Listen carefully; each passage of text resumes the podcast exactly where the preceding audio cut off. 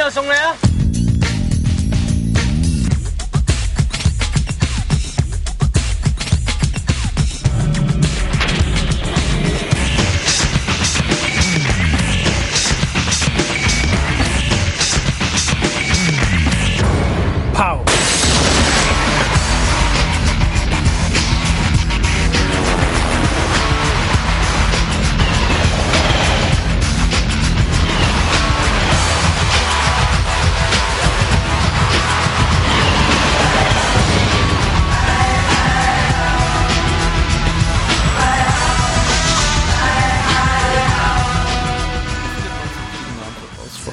Choi Hark oder Chu Hark oder ich habe ja die letzten Male, denn wir haben schon zweimal die Freude gehabt, jetzt über Filme von ihm im Podcast zu sprechen, vielleicht sogar schon dreimal, aber auf jeden Fall über die beiden ersten Detective D-Filme, habe ja immer Chu Hark gesagt, in kompletter Ignoranz. Also willentlich ignorant, weil ich dachte, wer prüft's nach? Also, dass ein kantonesisch sprechender Hörer jetzt auf mich zukommt und sagt, nee, nee, nee. So, aber nicht, das wird wahrscheinlich nicht passieren. Bringt dich das nachts in den Schlaf, Lukas? regelmäßig, eigentlich denke ich seit Jahren über nichts anderes nach. So wie spricht man diesen Namen aus? Das frage ich mich bei vielen Sachen. Bei M. Night Shyamalan weiß ich es mittlerweile, bei vielen anderen Sachen grübel ich und grübel ich und grübel ich. Ja, es ist eine, ist eine schwierige Sache. Aber ich glaube, wir finden so oder so durch den Film und du hast ja bereits im Vorgespräch einen Vorschlag gemacht, den ich für einen sehr guten halte. Wir probieren einfach mal alle äh, Variationen möglicher Aussprachen durch und dann am Ende kann uns keiner mehr was. Weil Ja, absolut. ist ja auch toll. Wie ist so dein Verhältnis zu Chu Hark, Choi Hark, Cho Hark? Äh, wie weit zurückreicht deine Historie? Bist du ein langjähriger Fan? Erst in den letzten Jahren zu ihm gekommen? Und äh, wie siehst du so seine Karriere von den Anfängen bis heute? Naja, ich bin ja eigentlich erst vor ein paar Jahren so richtig zum Film gekommen. Zum Film als etwas, das mich halt irgendwie mehr, äh, das mir mehr bedeutet als nur etwas, das ich halt gelegentlich so mal gucke und wo man gelegentlich mal mit Freunden halt irgendwie ins Kino geht, sondern etwas, das halt irgendwie, ja, Lebensinhalt geworden ist, das sich im besonderen Maße halt als, nicht nur als Freizeit, sondern eben als auch Berufsgestaltung halt irgendwie auswirkt. Und deshalb habe ich relativ spät erst Choi Hawk tatsächlich kennengelernt, aber das, was ich von ihm bis jetzt sehen konnte, ich habe sicher noch nicht alles gesehen. Er ist ja auch jetzt jemand, der sehr schnell gearbeitet hat lange Zeit und der sehr aktiv Ja. war.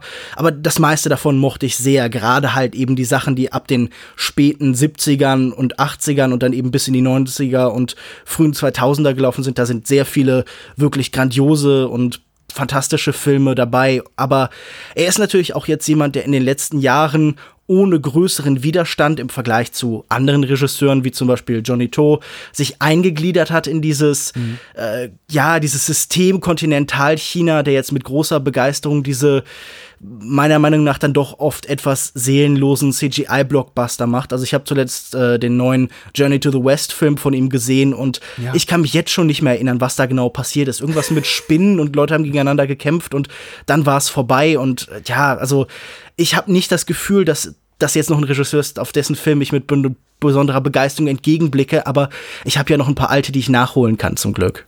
Ich finde es tatsächlich schwierig, die Grenze zu ziehen zwischen seiner Aktivität als Produzent, Drehbuchautor und Regisseur. Tatsächlich ist er, glaube ich, nur bei, ich würde sagen, einem guten Drittel, vielleicht 40 Prozent der Filme, an denen er mitgewirkt hat, auch als äh, Regisseur geführt. Trotzdem spricht er von vielen Filmen heute rückblickend, in denen er eben eigentlich nur eine Produzenten- oder Drehbuchautorenrolle hatte, immer so als äh, Joe Hark-Filme. Chinese Ghost Story ist so, glaube ich, das eine große Beispiel. Da erinnert sich fast niemand mehr an den Namen des Regisseurs. Aber jeder erinnert sich an, an Joe Hark. Und auch das sowas wie A Better Tomorrow, die natürlich äh, John Woo inszeniert hat, äh, maßgeblich auf seinem Mist gewachsen sein soll. Also meine Beziehung zu Joe Hark, die Anfänge, wenn ich an die Anfänge zurückgehe, ist die, in meiner Wahrnehmung war Joe Hark immer derjenige, hauptsächlich, bevor ich angefangen seine Filme zu gucken, war er derjenige, der John Woo das Leben schwer machte. Immer sagte, hier, mach mehr, mach's besser. Und dann hatte ich eben auch jetzt vor einigen Jahren, ich glaube, das kam so um die Jahrtausendwende raus, das Buch von ähm, Umar und Gaschler äh, zu Wu, was ein sehr, sehr tolles Buch ist. Und dann eben auch äh, Chu Hark immer wieder auftaucht, so als Protagonist in diesem Buch, äh, als jemand, der John Woo immer pusht in Richtung, ja, komm, hier noch ein Sequel und wenn du es nicht machst, mach ich's. Und das geht, das geht, da geht noch mehr, kann mehr Kohle rausquetschen. Ja klar, ich würde halt sagen, Troy Hawk ist ja auch in diesen vielen verschiedenen Rollen, die er einnimmt. Also er ist ja auch öfter Darsteller gewesen, Produzent, Regisseur. Und er ist ja, glaube ich, schon so einer der zentralen, stilprägenden Figuren einfach dieser neuen Welle von Hongkong ab den späten 70ern einer der Regisseure, der es mit angestoßen hat. Und man hat auch immer das Gefühl, der, an dessen Stil sich die Leute am meisten orientiert haben, auch eben so, ja, Freunde, halb Freund, halb Konkurrenten wie John Woo, wo man immer wieder merkt, so ein gegenseitiges Beeinflussen. Ich finde, das sieht man in dem Film, den wir heute besprechen, ja auch total. Auch halt seine schwierige Beziehung zu John Woo wird ja in dem Film hier so ein bisschen aufgegriffen, habe ich das Gefühl. Ja, siehst du das so? Definitiv, definitiv. Also wie viel Tauben da gegrillt werden oder wie schnell da so ein Mexican Standoff äh, dann plötzlich aufgelöst wird und dann ist es nicht mehr irgendwie ein Moment von männlicher Ehre und Ehrenkodizes, wie das so oft bei John Woo ist, sondern da macht's dann Peng und dann ist die Situation vorbei. ich war der Überzeugung und bin ich auch immer noch jetzt nach, der, nach dem Wiedersehen mit Time and Tide, dass er dieses ähm dieses Wehwehchen schon äh, verwunden hatte zum Zeitpunkt des Erscheinens. Wobei man ja sagen muss, das war jetzt kein, kein äh, glorreicher Zeitpunkt seiner Karriere. Das war sowas wie der gefallene Star kehrt zurück nach Hongkong, als ja. nicht geschafft in Hollywood und muss sich jetzt wieder beweisen. Hat es dann aber doch geschafft, seinen Film gleich im Wettbewerb von äh, Venedig zu platzieren und dort seine Weltpremiere zu feiern. Ach, ich finde, da passt er eigentlich auch ganz gut hin. Also ich ja, sehe hier definitiv auch was Künstlerisches, dass er einfach auch weit über, wenn man sich die Rezeption zu der Zeit anguckt, abgesehen halt von Kritikern, die schon immer ein Auge für sowas hatten, ist das viel so, ja, das ist einfach halt nette, dumme Action. Also wenn man halt so einen Roger Ebert-Text zu dem Film liest, dann liest sich das halt so, dann kommt dabei rum, ja, das ist halt schön bewegt und kinetisch und alles andere ist ja eigentlich auch egal. Der Videospielvergleich kommt wahnsinnig oft, was ich überhaupt nicht zielführend oder sinnvoll finde. Also das ist wirklich total abstrus für mich. Ich kann mir auch nur vorstellen, dass diese Referenz darauf fußt, dass er eben relativ offensichtliches CGI einsetzt hier und da, was ja mhm. auch so ein bisschen sowas wie ein, wie ein, wie ein Gütesiegel, so wollte ich nicht sagen, so, so eine Art Trademark, so eine Art ästhetischer Stempel ist, den er auch im Laufe der Jahre in deinen Film immer in immer größerem Maße aufdrückte. Aber ja, inhaltlich ganz ehrlich, frage mich doch auch, woher das kommt. Denn es ist mitnichten so aufgebaut, dass wir uns hier quasi hochleveln vom äh, kleinen Gegner zum Endboss, wie es eben auch viele Actionfilme tun. Man kann schon sagen, dass hier eine relativ äh, klare Zweiteilung ist zwischen der ersten Hälfte, die schon Schwerpunkte setzt auf Charakterzeichnung, auf eine solide Dramaturgie, die Etablierung eben eines, eines Konflikts und so weiter und so fort. Und dann der zweiten Hälfte, die eben vermehrt dann auf äh, hier die große Kinetik und Action-Momente setzt. Ja, es fängt an wie ein Monka Wai-Film am ehesten. Wir haben so ja, Voice-Overs, wir haben Beziehungsprobleme, wir haben isolierte Großstädter, wir haben so einen leichten Ansatz von Philosophie, also das Ganze beginnt als so eine Schöpfungsgeschichte. Man hat so eine Fantasie, eine Sehnsucht nach äh, Lateinamerika, nach Südamerika mit Brasilien zum Beispiel, dieser ja. Wunsch nach so einem Strand. Also ich musste total an äh, Happy Together von Wonka Wai denken. Ja, ja, absolut. Und es wird wahnsinnig viel geraucht. Mhm. und so Bar-Szenen am Anfang, Beziehungsprobleme. Also, das ist wirklich schon sehr stark äh, nicht eine Parodie oder so, aber es zitiert das schon irgendwie so ein bisschen. Also, ich habe sowieso das Gefühl, er greift hier so vieles auf, was aktuell zu dem Zeitpunkt so in der Luft lag, auch im restlichen Hongkong-Kino oder bei seinen ehemaligen Kollegen, die sich zu diesem Zeitpunkt Anfang der 2000er nach der Übergabe halt so in der ganzen Welt verstreuten und zum großen Teil in die USA gingen. Wie sein ja. Kollege Ringo Lamb, der ja auch mit äh, äh, Jean-Claude Van Damme arbeiten musste, durfte. Jeder. Hm. ja. Frag mich, was Jean-Claude Van Damme hatte, dass er diese Leute halt bekommen hat. Oder hatte der dann besonderes Interesse? Mochte der die Filme? Ich finde das wirklich wahnsinnig spannend. Schwierig nachzuvollziehen, weil ich auch dachte, da steht immer derselbe hm, Produzent dahinter. Aber bei äh, Van Damme war es zum Beispiel, war es glaube ich Remy und Tapert und dann äh, bei Blue Hark zumindest maßgeblich glaube ich Steven D'Souza bei, bei Ringo Lam wieder jemand anders. Also ich weiß nicht, es muss tatsächlich am Charisma von Van Damme gelegen haben, dass er sagte, here, come over here. Ja. Muscles from Brussels. Ja.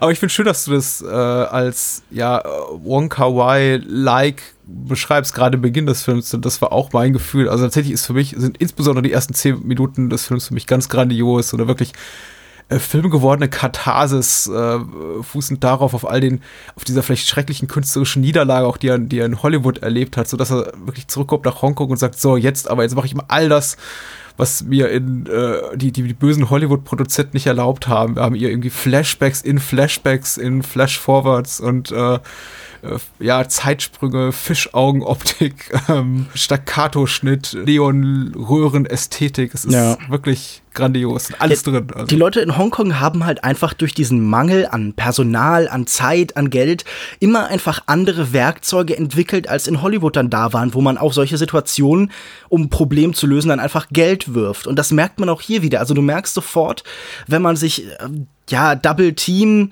oder Knock Off im Vergleich zu diesem Film anguckt, dass sofort viel mehr Möglichkeiten und viel mehr Freiheit da ist, dass es viel weniger auch um die Geschichte geht und sofort viel mehr um Bewegung, um Kinetik, um Energie, um natürlich halt auch irgendwie so Choreografie. Also es ist ja wirklich ein Film, der so ein bisschen wie so ein Befreiungsschlag funktioniert. Der erste, den er seit der Rückkehr gemacht hat, der erste irgendwie seit der Übergabe, den er komplett in Hongkong produziert.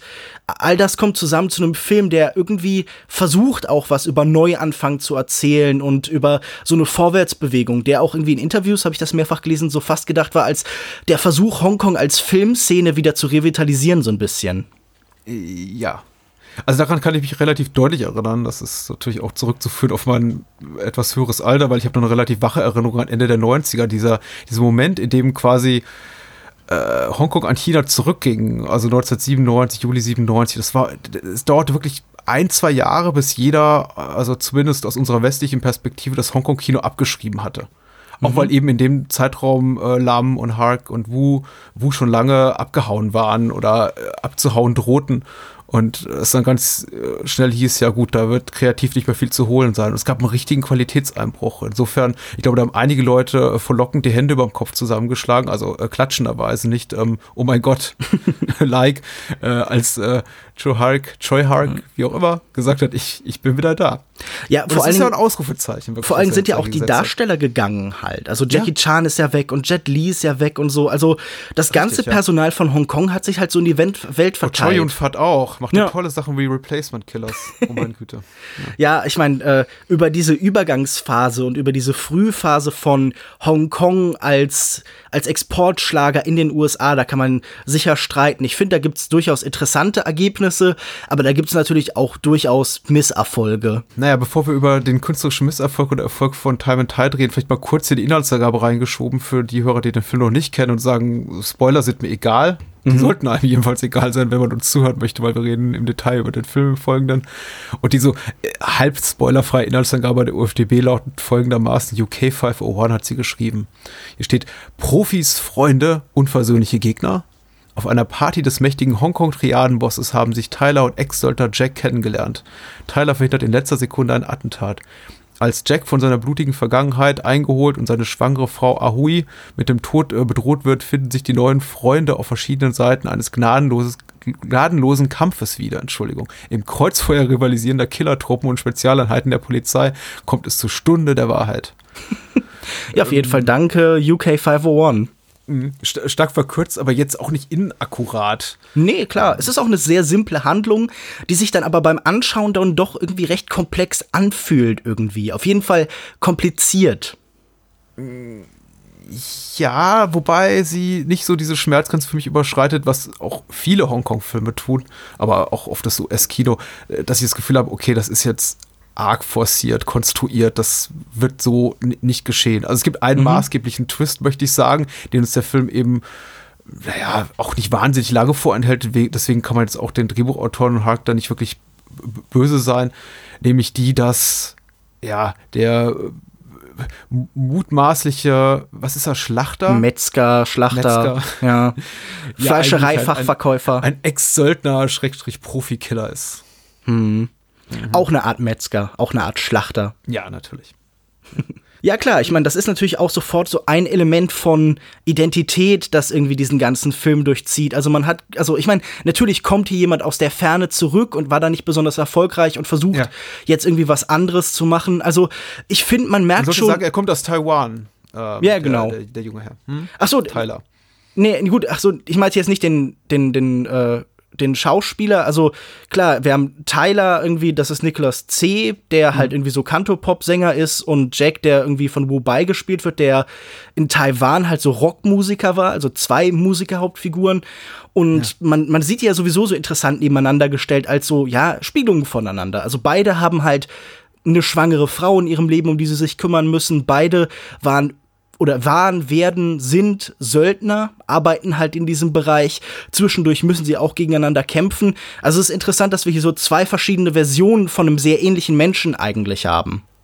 Ja, genau. Und in ähnlichen Lebensumständen. Wobei man sagen muss, das ist, weil ich sagte, hier wird wenig äh, rein, rein narrativ forciert. Dieses ganze Handlungselement mit den beiden schwangeren Frauen fand ich dann doch eher unnötig. Also ich verstehe, mhm. ich verstehe das, was eben äh, Chu Hark will und äh, sein äh, Co-Autor Quan Hui heißt der, der Herr, ähm, indem er sagt, hier, wir geben über beiden eine schwangere Frau an die Seite. Wobei, man muss eben sagen, dass die eine von beiden, das ist die, die quasi ja, ungewollt geschwängerte lesbische Polizistin, die Tyler zu Beginn hier bei einem äh, One-Night-Stand aufgabelt, ja auch relativ schnell aus der Handlung rausfällt. Und es dann eigentlich so zu einer netten Anekdote verkommt, dass es die mal gab. Und ja, aber. Die wirkliche Rolle spielt nur noch Ahui. Die aber Frau von Jack. Ich, ich, muss schon sagen, so diese anfängliche Wonka Wai Stimmung, die fand ich schon eigentlich ganz in Ordnung. Also ich ja, mochte so das Zwischenspiel das zwischen diesen Menschen und ich mag, wenn zum Beispiel Jack und äh, Tyler und dann eben noch Jacks Frau so irgendwie ja. im Taxi unterwegs sind oder im Auto und zusammen singen und so. Mhm. Also ich mag diese ruhigen Momente, die der Film hat. Die sind alle so auf angenehme Weise so verspielt. Man hat das ja oft in Actionfilmen so, man sucht halt irgendwas, das so die Lücken füllt zwischen den großen Setpieces, zwischen den großen Schlachten und dann gibt's halt so relativ belanglose Lagerfeuersituationen. Also wie so ein Western, wenn man am Lagerfeuer hält, sitzt man halt irgendwo zusammen, vielleicht verschanzt man sich gerade irgendwo irgendwo oder man muss irgendwo übernachtet und dann erzählt man so ein bisschen aus der Vergangenheit. Und hier, finde ich, hatte das so eine angenehme Leichtigkeit. Also ich finde, dieser Film hat irgendwie so, so eine ernste Note mit den Söldnern und dem Angriff und so, aber er fühlt sich dann in diesen Szenen auch doch gelegentlich tatsächlich irgendwie auch komisch an. Also das sind ja wirklich so so merkwürdige Meet-Cute-Begegnungen am Anfang, wenn sie zusammen sich in der Bar treffen und zusammen von so einer Empore auf Taxis kotzen oder so. Also ich fand das alles ganz lustig. Lustig schon. Ich würde trotzdem sagen, genauso wie in der Figur von Onkel G, da merkt man schon so die äh, narrativen Elemente, die, glaube ich, zum Teil einfach der, der, der Schere zum Opfer gefallen sind. Also hier wird was gebunkelt oder statt irgendwas geschrieben von einem äh, dreistündigen Workprint oder Director's Cut, den es zwar gab und äh, Joe Harkbo hat wohl selber gesagt, nee, das kürzt du auf unter zwei Stunden runter. Aber hat schon das Gefühl, dass irgendwo was verloren gegangen. Ich finde es mhm. jetzt letztendlich nicht schlimm. Es ist nicht kein, kein äh, schmerzhafter Verlust. Ich habe jetzt auch keine Lust, noch mehr halbgare Lebensweisheiten von Onkel G zu hören und seinen, seinen immer wieder variierenden Rattengeschichten. Und, äh, ja. Das fand ich aber auch komisch, dieser Mäusegag oder so. Das war, ja, weiß nicht, so ein Drehbucheinfall, mit dem ja, man, man halt. glaubt so eben, er kommt zurück. Das ist quasi, das ist wirklich so äh, Chekhovs Pistole, von der man ja schon glaubt, ja, okay, okay, da wird jetzt was etabliert, so ein Motiv. Entweder kommt das eben äh, quasi leitmotivistisch wieder zurück oder es wird sich irgendwie quasi in einem ironischen Moment dann, dann brechen zu einem späteren Zeitpunkt des Films, aber es, es spielt dann einfach keine Rolle mehr. Naja, ich, ich würde sagen, es spielt insofern eine Rolle, dass es halt in das Gesamtthema dieses Films, in Neuanfang, in ja. Vorwärtsbewegung, in Revitalisierung hineinspielt, weil wir die Grundbotschaft dieses Gags, wie uns den Onkel G dann irgendwie zweimal erzählt, auch später, wenn er äh, Tyler aus diesem Container befreit, erzählt er mir das nochmal. Es geht darum, nicht im Mauseloch sitzen zu bleiben und warten, ja. bis man irgendwie verhungert oder rauszurennen, sondern so zu tun, als gäbe es keine Katze. Also wirklich so Gefahr zu strotzen, immer vorwärts bewegen. Dafür findet der Film ja auch allgemein viele Bilder. Er ist ja sowieso permanent in Bewegung. Später gibt's dann auch noch irgendwie Züge, die im Kino ja immer so Fortschritt und Veränderung sind und so. Also es spielt halt in so das Gesamtthema rein, würde ich sagen. Mhm. Ähm weil wir eben von der Leichtigkeit zumindest zu, zu, zu Beginn des Films so sprachen, dass es eigentlich auch viele schöne, leichte Momente hat, was mir wirklich gut gefällt. Ich weiß gar nicht, wo es konkret herkommt, aber ähm, ich fand es amüsant, eben weil unkonventionell ist, dass Tyler zu Beginn seinen äh, Job auch nicht wirklich ernst zu nehmen scheint. Also wir sehen ihn mehr, mehrmals quasi so als Personenschütze arbeiten, mit ähm, Kunden umgehen und dabei immer so in sich reinkichert und dabei auch laut aus sich rauskichert. Versorgt sogar einer seiner Kundinnen, äh, Frau Ma heißt die, glaube ich, mhm. äh, richtig den Tag, indem er sie quasi ungewollt in, in, in, in ein Autorennen involviert. Ja, er fährt die ganze Strecke über, rückwärts. Über die, ja, genau. Was dann auch noch in einen schönen Kotzgag mündet. Was heißt schön? Normalerweise ja. steht hier auf diese Art. Ja, das ist aber auch schön, aber wie er da auch so eins dieser Stilmittel, die man wahrscheinlich nur in Hongkong so machen würde, diese extrem wackelnde Kamera und danach gibt es so diesen Gegenschuss, wo wir mit der Kamera quasi in ihren Mund hineinzoomen, was uns zeigt, okay, sie ja. bricht sich jetzt über das alles. Also das ist irgendwie, das ist schon eine lustige, es ist am ehesten wie so ein Jackie Chan Gag, finde ich. Man muss ja dazu sagen, Against und Joe Hark hatte sogar mit Jackie Chan Berührungspunkte, glaube ich, co-inszeniert mit Ringo Lam, uh, Twin Dragons. Mhm. Mhm. Jetzt nicht weiß, das große Highlight. Ist auch nicht das, genau, auch nicht das große Highlight in Jackie Chans Filmografie. Aber ist in Ordnung. Ist in Ordnung. Nee, definitiv. Man muss ja auch nicht immer auf dem Top-Level abliefern müssen, wie, also, wie Jackie Chan oder die Leute um ihn herum halt. ja, aber ja, diese ganzen wirklich süßen Momente, auch humorvollen Momente fand ich tatsächlich gerade gelogen, weil es eben kontrastiert wird mit diesen ganzen wirklich schweren Themen, mit, mit, mit Tod, Mord, ja, Intrigentum und allerlei, allerlei bösen Dingen, habe ich es äh, unheimlich genossen, wenn eben zwischendurch wirklich äh, leichte Momente da waren, wie die, wie der zwischen Tyler, Joe und äh, Ahoy im, im, im Supermarkt. Mhm. Ähm, fand ich, fand ich ziemlich gut. Ich fand diesen Dialog da auch ganz lustig, wo dann äh, ich, ich weiß nicht, auf jeden Fall die beiden äh, schwangeren Frauen unterhalten sich und dann sagt sie, das ja. Kind ist nicht von mir, ich bin lesbisch und sagt die andere, herzlichen Glückwunsch, ich, ne, irgendwie ich nicht, aber herzlichen Glückwunsch oder so. Also es war auch immer so eine interessante Dynamik zwischen diesen Figuren da oder wenn sie einander sehen und dann denkt, okay, ist das Kind jetzt von ihm und so. Also es ist wirklich, in diesem Drei-Stunden-Schnitt steckt bestimmt irgendwo auch so eine ganz solide Rom-Com halt irgendwo drin bei, bei Hongkong-Filmen oder grund, grundsätzlich Filme aus dem äh, asiatischen Raum frage ich mich tatsächlich oft, kann ich den Humor nicht nachvollziehen, weil er einfach einer anderen Mentalität, einem anderen kulturellen Background entspringt und eben, weiß ich, Hongkong-Chinesen was anderes lustig finden als ich. Oder sind die Untertitel einfach nur schlecht gewählt? Aber oft entspringt auch der Humor aus wirklich sehr, sehr rudimentären, schroff, äh, verkürzt klingenden Untertiteln. Es gibt, er sagt zum Beispiel Tyler zu Joe oder Jo, wenn ich eine Fliege bin, bekommst du eben eine Fliegenlarve als Baby und äh, sie rastet eben komplett aus und ich fand das einfach so. Da, das zu lesen ist, glaube ich, doch mal doppelt so lustig, als es zu hören. Ja. Ist das nicht sogar eine Szene, die in die Fliege oder in oder irgendwie eine geschnittene Szene oder aus die Fliege 2 oder so? Das ist die Traumsequenz. Genau, die Traumsequenz. Oh, ist die ja. eklig. Wo sie die mhm. Made bekommt. Genau. Und so beginnt dann auch der zweite Teil, den man nicht gesehen haben muss. Nee. So oder so ähnlich, ja. Äh, ja, tatsächlich, wobei ich glaube nicht, dass, dass Hark hier hierauf hinaus wollte. Nein, klar, aber ich weiß nicht, es ist ja schon ein Film voller Zitate halt irgendwie. Also wenn es mhm. auf Wonka Wai anspielt am Anfang, dann ist das ja schon irgendwie Absicht und auch, dass die eine Figur fast Anhui heißt, Anhui oder so, mhm. wie, wie halt die Hongkong-Regisseurin aus dieser Zeit, die ja auch heute noch aktiv ist, dann ist das bestimmt auch nicht ganz Zufall und dass es so viele Bilder übernommen von John Woo gibt oder so, oder wie ich schon gesagt habe, so Gags, die so ein bisschen nach Jackie Chan aussehen oder so. Man hat schon das Gefühl, dass er auch äh, Hongkong allein revitalisieren will, dass er einfach gesagt, okay, ich mache alles, was hier vorher passiert ist, so ein bisschen in einem Film. Mhm. Ähm, in Interviews sagt er auch vorher immer, er will nicht einfach einen Gangsterfilm machen, sondern er will wirklich so einen Hybridfilm machen. Und ich habe das Gefühl, das ist auch so ein Film, der soll so buffetmäßig alles anzeigen, alles anbieten, nochmal, was eben so ein Hongkong-Film zu der Zeit bieten kann.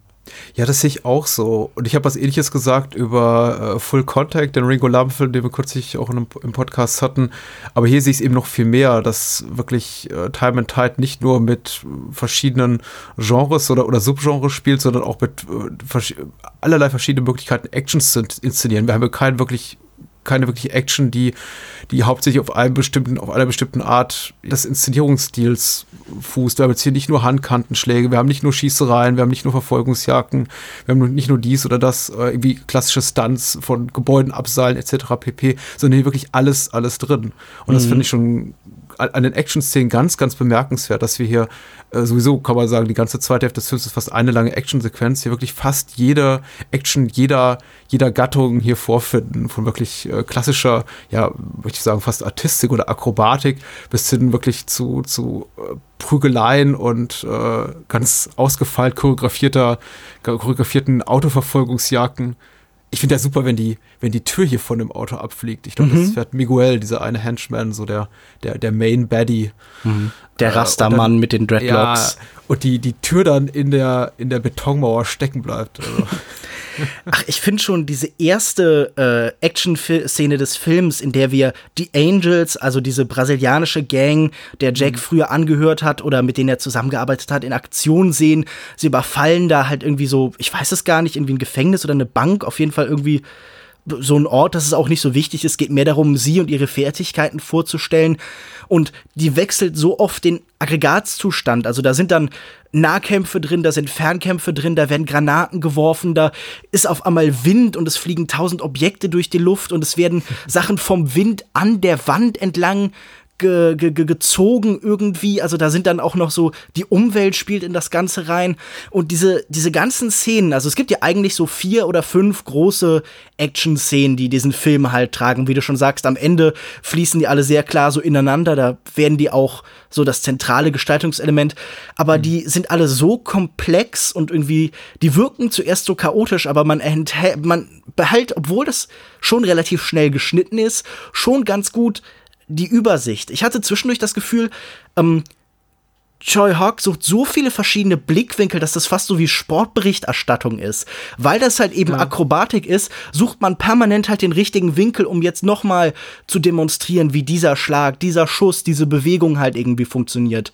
Und das fand ich schon echt ganz erstaunlich. Also diese Szenen machen einfach wahnsinnig Spaß ich musste, das ging zum Glück relativ schnell, tatsächlich an einer Stelle mal wirklich so einen Schalter im Kopf umlegen. Ich äh, war nämlich auch, da ich Time Tide sehr, sehr, sehr lange Zeit nicht gesehen hatte, also wirklich, ich, ich muss ihn kurz noch erscheinen gesehen haben, als er hier in den Videotheken aufschlug und dann wirklich, wirklich mindestens 15 Jahre nicht mehr. Konnte mich also nicht im Detail daran erinnern und dachte tatsächlich, dass die Dynamik da gerade auf Seite der Schurken, auch, auch das Hierarchiegehabe zwischen denen irgendwie eine Rolle spielen würde. Wer macht genau was? Und habe mich zu, zu sehr darauf konzentriert, okay, wer schießt ihr gerade auf wen und wer steigt ihr gerade in welches Auto und wer verfolgt ihr gerade wen. Ähm, hab dann aber relativ schnell gemerkt, das ist nicht so wirklich wichtig. Äh, ist auch die einzige Stelle im Film, wo ich da wirklich auch zurückgegangen bin und die, die, die DVD auf mal zehn, zehn Minuten, man sagt ja nicht mehr zurückgespult, zurückge, zurückgechaptert habe mhm. und gesagt habe, okay, jetzt so mal von vorne, anscheinend spielt es keine besonders große Rolle. Aber äh, Joe Huck äh, macht, äh, gibt uns eben diese einführende Sequenz, wo wir erstmal alle Schurken sehen und ihre entsprechenden Rollen. Der eine ist so ein bisschen der, der Irre, der da auf der Tragfläche, glaube ich, sitzt. Ach, du meinst den, aber nicht der, der die Kakerlaken röstet, Miguel, oder? Ja, Miguel, genau, der röstet die Kakerlaken. Richtig. Genau, weil für ihn ist ja auch Hongkong Cockroach City. Ja, ja, genau. Das, das, das Insekten- und Tiermotiv ist auf jeden Fall hier ganz deutlich. Ich glaube, jetzt allein haben wir schon drei, drei Tier- und Insektenarten erwähnt. Das wird vielleicht doch mehr. äh, genau, Tauben gibt es auch noch, Nummer vier. Äh, dann gibt es eben so die normalen Handlanger, die namenlosen, dann gibt es eben diesen Chef der kriminellen Organisation, dann eben seine rechte Hand und so weiter und so fort. Und tatsächlich wird relativ klar dargestellt, wer hier was zu sagen hat und wer quasi welche Tätigkeit übernimmt in dieser, in dieser südamerikanischen Gang. Und dann später ist es relativ egal, möchte ich sagen. Dann geht es eigentlich nur noch um die Action. Aber da habe ich tatsächlich mir so ein bisschen, fast noch ein bisschen mehr Komplexität erwartet. Nicht unbedingt erhofft, weil ich bin ganz dankbar dafür gewesen, dass ich mich dann eben auf die schönen Action-Momente konzentrieren konnte und nicht die ganze Zeit darüber nachdenken musste, okay, wer hatte gerade mit wem ein Beef? Ähm, aber ja, das ist der, der Moment, wo ich nochmal im Film kurz zurückgeben musste. Aber ja, sehr toll und vielfältig. Ja, hm. definitiv. Also ich finde diese Bösen jetzt auch irgendwie nicht schlimm oder langweilig, sondern ich finde sie halt zweckdienlich. Man, man weiß, was ungefähr ihr Plan ist. Sie wollen halt Thomas Hong, diesen ja auch irgendwie in kriminelle Machenschaften verwickelten Godfather hier aus dem ja. Weg räumen und nachdem das fehlschlägt, wollen sie sich eben vor allen Dingen an Jack rächen. Und sie sind ja auch vor allen Dingen halt so, ja, die Vergangenheit von Jack, die ihn einholt, das Verdrängte, das halt irgendwie aus Brasilien zurückkommt, so wie vielleicht irgendwie äh, Choi Hawk auch das Gefühl hatte, die Vergangenheit holt ihn ein mit seinen Filmen, so wie vielleicht auch dieser Gedanke da war, okay, ähm, viele Hongkong-Chinesen sind ja zu dieser Zeit, wie eben in Happy Together, auch eben bei Wonka Wai gezeigt, nach Südamerika gegangen. Und äh, ich weiß nicht, das war auch vielleicht so ein bisschen der Versuch, dass ähm, skeptisch zu betrachten. So diese Idee, ihr haut jetzt vor der neuen politischen Situation auch so ein bisschen ab, bleibt doch hier und kämpft. Also das mhm. ist so was für mich da drin mitschwingt. Wenn ihr eine Veränderung wollt, auch auf einer politischen Ebene, wenn ihr besser, es besser haben wollt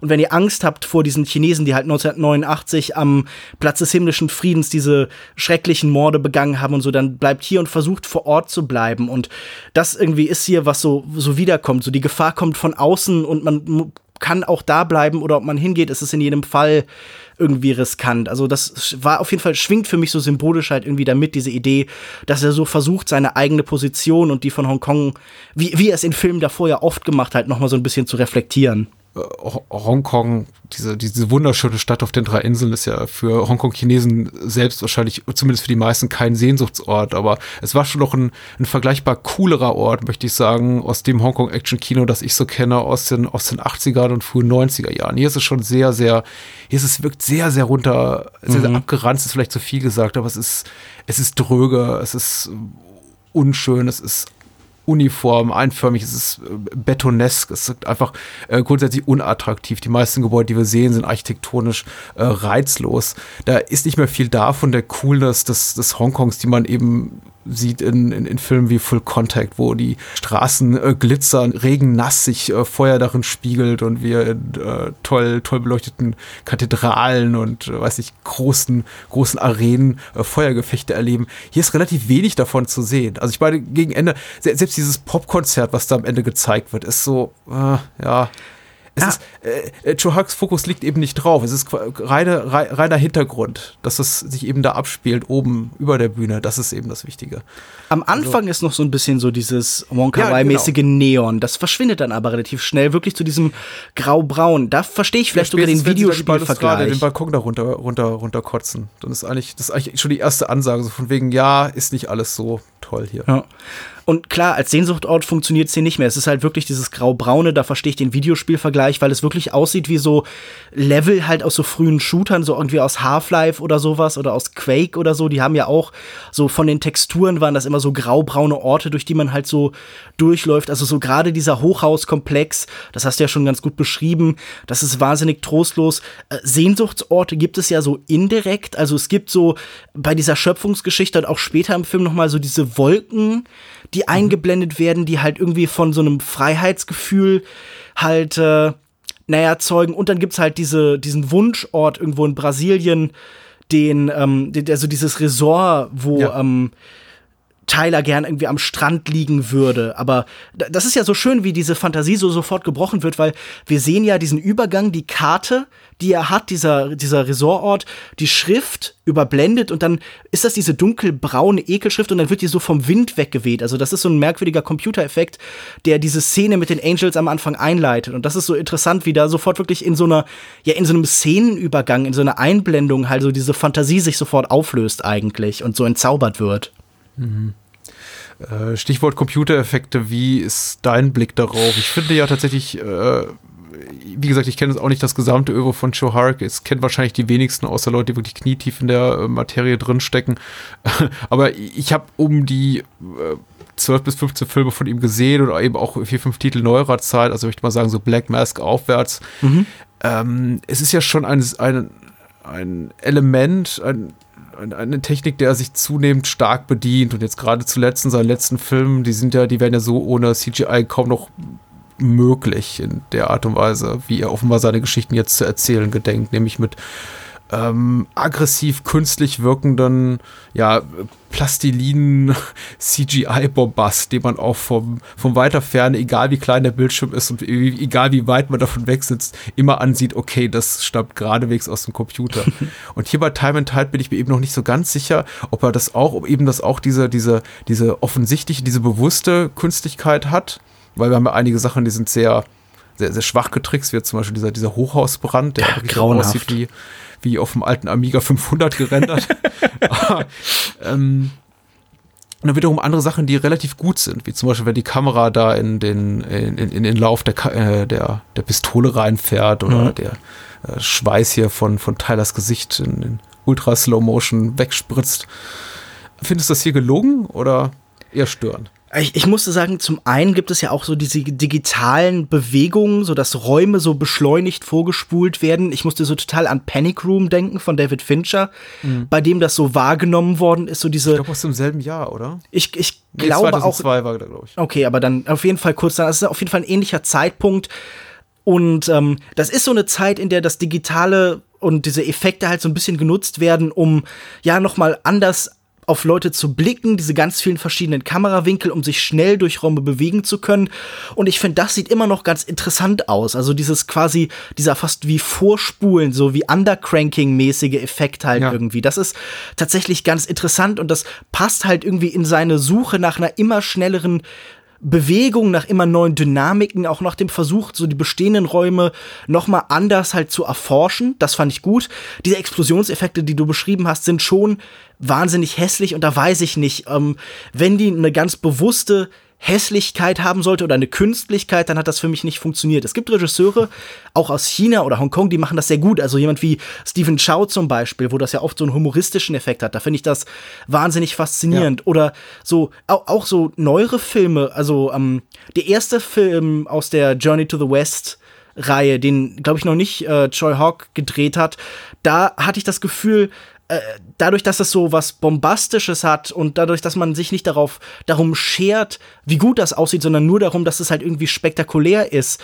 Das hat für mich auch immer so einen eigenen Reiz. Also das habe ich beim indischen Kino oft. Zum Beispiel habe ich zuletzt äh, 2.0 gesehen, der irgendwie einen kurzen deutschen Kinostart hatte. Und da dachte ich so, diese Effekte sehen nicht besonders toll aus, aber ihr seid so kreativ im Umgang damit, dass das Spaß macht. Und das war beides hier leider nicht so. Ich wäre auch im, im Leben nicht auf die Idee gekommen, dass das tatsächlich absichtlich so, ja, krude, mhm. schäbig, krude, krude, krude so aussehen soll, äh, wenn er nicht zuvor eben Hongkong, äh, US-Filme auch gemacht hätte oder US-Hongkong-Co-Produktion, wie jetzt eben äh, Knock-Off, in denen er eben auch vergleichbar schlechte Effekte eben tatsächlich mit den, mit den technischen Mitteln, die Hollywood zu bieten hat, auch äh, gezeigt hätte. Und da habe ich irgendwie, da, daher lag bei mir irgendwo ganz latent im Kopf so die, die Annahme, dass möglicherweise Joe Hulk wirklich sagt, okay, wir machen das jetzt mal bewusst äh, hyper künstlich. Ja, also Aber ich sehe hier. Es erfüllt keinen so dramaturgischen Zweck. Das ist eben so für mich das, äh, das Problem dabei, mit dieser, mit dieser Argumentation davon zu kommen, dass dort wirklich tatsächlich eine, ein künstlerischer roter Faden zu finden ist. Ja, wie gesagt, höchstens als noch ein Gedanke, noch ein Ansatz, halt irgendwo was Neues und irgendwie auf irgendwie äh, auf irgendeine Weise Modernes halt einzuführen. Das würde halt vielleicht noch ins Thema des Films passen, dass man so sagt, hier guck mal, hier ist auch dieses neue Spielzeug, dieses neue Mittel, mit dem man in Zukunft halt irgendwie noch viel mehr Möglichkeiten und Freiheiten hat, und mit der sich auch die Arbeit irgendwie in Hongkong noch mal verändert. Also ich meine, er hat ja auch mit äh, Filmen wie, war das Green Snake? Wie hieß denn dieser Film? Also er hat ja auch relativ früh so Spezialeffekte in Hongkong eingeführt, auch mit so Sachen wie Ah, ich, ich weiß nicht, ja, aber er gilt Snake ja. War, ja, ja aber ich meine, er gilt doch als, als irgendwie auch so ein Spezialeffekt Pionier fast in, in Hongkong halt. Und dass das ja. halt noch mal so Proof of Concept mäßig funktionieren soll, das könnte ich mir vorstellen. Auch wenn ich dann sagen musste, hm, weiß nicht, ob du das Konzept jetzt so besonders gut geproved hast. Äh, ist auf jeden Fall etwas, an das man sich erst gewöhnen muss. Also ich kann mich noch relativ gut daran erinnern, erstmals Black Mass geguckt zu haben. Den hat er jetzt, glaube ich, nicht inszeniert. Das äh, war jemand anders, aber ist eine Joe Hug Produktion und wurde eben auch entsprechend vermarktet. Ähm, das muss Mitte der 90er gewesen sein, 95 oder 96. Und als ich den erstmals heimtrug, da auf, auf, auf Videokassette und den dann einwarf, dachte ich schon, oh, das ist das ist nicht die Art Hongkong-Film, die ich gerne sehe, weil bis kurz zuvor hat mir eben relativ, relativ viel handgemachte Action, ja. auch durchaus mal mit Unterstützung des Computers, aber dann eben wirklich nur um, ja, also es hatte nicht diese extreme Künstlichkeit. Wir hatten mal künstliche Backgrounds, wir hatten natürlich äh, digitale Mad Paintings und sowas, auch in Shohag-Produktion. Aber äh, so sowas so wie Black Mass, so dass es wirklich im Vordergrund stand, war es bis dato nie. Und da wurde es eben immer mehr. Und ich würde sagen, mittlerweile habe ich mich äh, sehr daran gewöhnt und habe auch wirklich äh, großen Spaß daran, an sowas zu sehen, wie seine beiden Detective, oder seine drei mittlerweile Detective D-Filme ähm, und äh, Joe Hawks im Umgang mit diesem, mit dieser Technik. Aber mhm. ja, hier ist es eben, es ist eben noch, äh, zumindest in, in, in Hongkong ist man da, glaube ich, einfach nur nicht auf dem technischen Niveau wie in Hollywood, sodass er wirklich das machen konnte, was er wollte. Wobei Feuer funktioniert auch in Einzelbetten ganz gut. Also dieser, dieser, dieser Kühlschrank-Gag, in dem sich ja Tyler versteckt und äh, als, das, als das Gasleck da in der Wohnung ist und was so ein bisschen Indiana Jones ja, ja, vorwegnimmt. Äh, Crystal Skull. Ähm, da finde ich es wiederum ganz, ganz gut gelungen.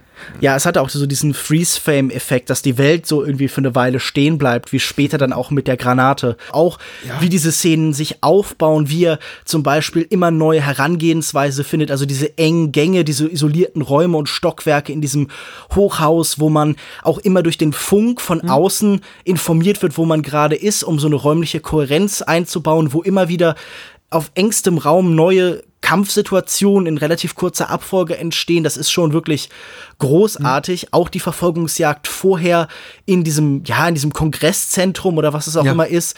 Da wechseln immer so viel Identitäten zum Beispiel auch da. Also zum Beispiel Jack, der sich mehrfach die Kostüme wechselt oder die Loyalitäten, die ja irgendwie auch unklar sind. Zum Beispiel bei Jack und Tyler, die jetzt auf einmal gegenüberstehen, obwohl sie vorher noch befreundet waren.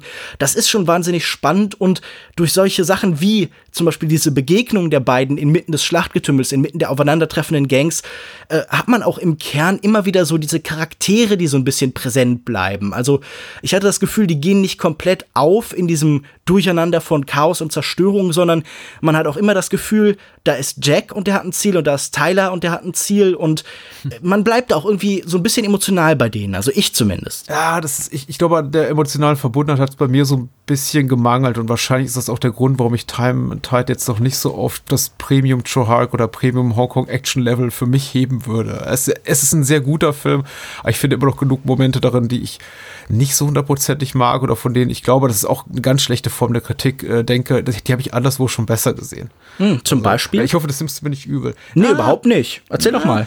Es ist, äh, also ich muss sagen, grundsätzliches Problem, so sehr ich die Vielfältigkeit der, der Action liebe, die Art und Weise, ist es doch, weckt bei mir immer so dieses, ähm, ja, ich hätte gerne genau davon ein bisschen mehr Gefühl. Also einfach diese Sehnsucht nach etwas mehr von etwas Spezifischem. Wir haben zum Beispiel diesen einen Moment, in dem einer der Baddies in einem, und das ist außergewöhnlich für diese Art von Actionfilm, in dem, muss man sagen, vergleichsweise wenige Menschen sterben. Also mhm. ist man, wenn eine Schießerei begeht, rechnet man immer gleich damit, dass gleich 20, 30 Leute tot da niederliegen. Also tatsächlich muss man sagen, bei der ersten Schießerei mit Verfolgungsjagd und allen und Prügeleien, das ist dieser, diese Sequenz, in der auch äh, Tyler da im Kühlschrank landet, stirbt, glaube ich, nur eine einzige Person. Und die stirbt eben sehr, mit sehr, sehr viel Pathos. Ähm, du siehst diesen namenlosen äh, äh, Henchman auf, auf die Knie sinken und du hast mhm. diese kleine Blutpfütze vor ihm und äh, der, der Rauch steigt eben in Ultrazeitlupe so von seinem Brustkorb auf, aber ich glaube, du siehst das Einschussloch nicht und es ist einfach so ein, so ein Moment des Innehaltens, den, den ich sehr poetisch fand und auch sehr ja, uncharakteristisch für diese Art von Film. Und ich dachte, ja, das ist, das ist, das interessiert, das, das erinnert mich so an die, an die besten Wu-Momente der späten 80er, mhm. vielleicht auch 90, 91 rum, was Wu da zu leisten war. Und genau davon hätte ich gerne ein bisschen mehr gesehen. Und diese Momente fehlen mir gänzlich im späteren Verlauf des Films. Es gibt doch schon so, schon noch so ein paar Momente, in denen äh, Trohark ein bisschen versucht, so auf die, ja, auf, auf, auf die, die, die, die Pathos und Melancholie-Knöpfe zu drücken, aber es interessiert mich nicht so wahnsinnig. Auch weil ich in dieser ganzen Liebesgeschichte zwischen Jack und Ahui heißt nicht so, oder Ahu, äh, nicht so, nicht so drin stecke. Die verbringen einfach zu wenig Zeit miteinander, als dass ich wirklich für sie äh, viel fühlen würde. Und da fehlt mir einfach doch so ein bisschen was. Einfach so ein bisschen mehr an, an, an, an großen, überschwänglichen Gefühlen und auch durchaus Mut zum Kitsch. Mhm. Ja. Also wie The Killer oder so zum ja, Beispiel. Ja, wie es die großen Heroic Bloodshed äh, Meisterwerke kanonisierten Hongkong-Filme eben haben. Ja, es ist vielleicht auch ein Zeichen dafür, dass es einfach ein Film aus einer anderen Ära und aus einer anderen Zeit war. Also äh, der Kritiker Jay Hoberman hat ja irgendwie in seiner Kritik zu dem Film versucht, sowas wie irgendwie New Neo Noir oder New ja. Neo Hongkong Kino oder sowas einzuführen. Und ich verstehe schon so ungefähr, was er meint. Also es ist irgendwie eine andere Stimmung wenn du diese Szene mit dem Henchman beschreibst, da ist auf einmal irgendwie eine Wertschätzung für für Leben, was im Hongkong-Kino ja jetzt nicht immer so war, wenn man ehrlich ist. Da ist auch oft mal große, gesichtslose Massen. Und es gibt ja auch zum Beispiel später mit diesem Polizeichef auch wieder so typische John Woo-Pathos-Momente, in denen man halt irgendwie sich gegenübersteht und die Moral des anderen irgendwie reflektiert und hinterfragt. Und ich verstehe schon, was du meinst. Ähm, es ist jetzt kein Film, der diese Momente forciert oder der dann jedes Mal so lange bei ihnen bleibt und sich da so sehr drüber Gedanken gemacht, sondern es mhm. ist halt ein Film, der äh, versucht halt in diesen Fluss, in diese Kinetik reinzukommen, in der dann irgendwann die Action-Szenen halt nicht mehr getrennt sind durch diese Momente, durch längere Sequenzen von ja persönlicher Entwicklung, sondern wo die dann nachher immer dichter kommen und zusammenfließen. Und mhm. ich, ich glaube, das ist halt so eine Möglichkeit von, von Steigerung und Superlative, aber also natürlich hast du recht, das ist jetzt nicht auf dem Level des besten John Woo-Films oder so, aber was ist das schon? Also natürlich versucht man hier so ein bisschen kon zu konkurrieren, indem auch Babys ins Finale involviert werden. Noch so ein Verweis, den es da, glaube ich, gibt, wo man sagt, guck mal, ich mache das genauso wie du, aber man erreicht natürlich nicht das Level. Nein, auch das ist natürlich die ganz schlechte Form der Kritik und ich möchte jetzt hier mitnichten sagen, äh, jeder Hollywood-Film muss Casablanca oder Citizen Kane sein, um bei mir zu bestehen. Äh, natürlich nicht. Genauso wenig wie jetzt jeder Hongkong-Film, was ja sowieso eine merkwürdige Schublade ist, um sie aufzubauen, zu sagen, äh, man, man definiert Filme und äh, misst, misst Filme derselben Nationalität oder Herkunft äh, aneinander, weil das ist irgendwie so das Maß aller Dinge. Wie gut ist der als Hongkong-Film der Rest der Welt interessiert mich nicht. Nein, äh, auf keinen Fall. Also Time and Tide ist unabhängig davon ein, ein sehr guter Film, aber eben diese Momente, in denen ich denke so, ah, jetzt, äh, da, es hätte besser sein können. Einfach ja. so Figuren wie jetzt die, die, die, die schwangere Polizistin, die verschwindet, die, die hat mir ein bisschen gefehlt. Ähm, die, der, der, der Bedeutungsverlust des Onkel Gs hier mit seinen Rattengeschichten, den ich auch als sehr sympathische Figur, auch gerade so mhm. in seiner ähm, äh, inkompetenten Führungsrolle, äh, also Inkompetenz in der Führungsrolle, die er inne hat, zeigt, das fand ich eigentlich eine sehr, sehr interessant gezeichnete Figur. Ich fand auch diesen einen sehr plakativ expositorische Moment gegen Ende zwischen ähm, dem Einsatzleiter und Jack ein bisschen schwach, wo er quasi so der Einsatzleiter für sich rechtfertigt oder vor Jack muss er es wahrscheinlich gar nicht, auch für sich selber, warum er eben Jack nochmal freilässt, damit er gegen die Schurken kämpfen kann. Im Sinne von, ja, manchmal muss man das Gesetz missachten, um einen größeren Kampf zu gewinnen ja. und so weiter und so fort. Und ich dachte, wie schön wäre es hier gewesen, hätte Joe Hark äh, das, das den Mut gehabt, diese Szene einfach wortlos äh, zu gestalten. Er hätte einfach, sie hätten sich tief in die Augen geblickt und er hätte die Handschellen aufgeschlossen. Hm. Und ähm, ja, das war einfach so diese äh, hätte, täte, könnte, sollte Augenblick. Ja, ich, ich glaube, in der Hinsicht setzt er so ein bisschen den falschen Schwerpunkt mit dem Personal, das er hat. Er hat hier eben hm. keine besonders begnadeten Kämpfer. Er hat hier jetzt neben nicht Jackie Chan rumlaufen oder so oder Jet Li, sondern er hat halt eben so Musiker, Kanto-Pop-Stars und die sind, ja. finde ich, auf eine andere Weise charmant. Und die hätte man wirklich vielleicht öfter halt in so persönliche Szenen einbinden können. Ich glaube, das machen die besser. Also äh, Chui Haag und auch Leute wie Johnny To oder so, die haben ja auch alle ihr, ähm, ihr Kontingent an so äh, Neujahrskomödien, äh, was in ja. China halt so der, der Sommerblockbuster ist, aber halt auch oft mit so Romcoms und so gemacht. Und die können das ja alle durchaus. Die sind in der Lage, sowas zu inszenieren und sich da in ihrer Kinetik so ein bisschen zurückzunehmen. Und vielleicht hätte dieser Film besser funktioniert, wenn er noch ein bisschen stärker sich auf diese Sachen konzentriert hat. Aber ich glaube, Johnny To hat schon äh, was rede ich, äh, Johnny To, verdammt.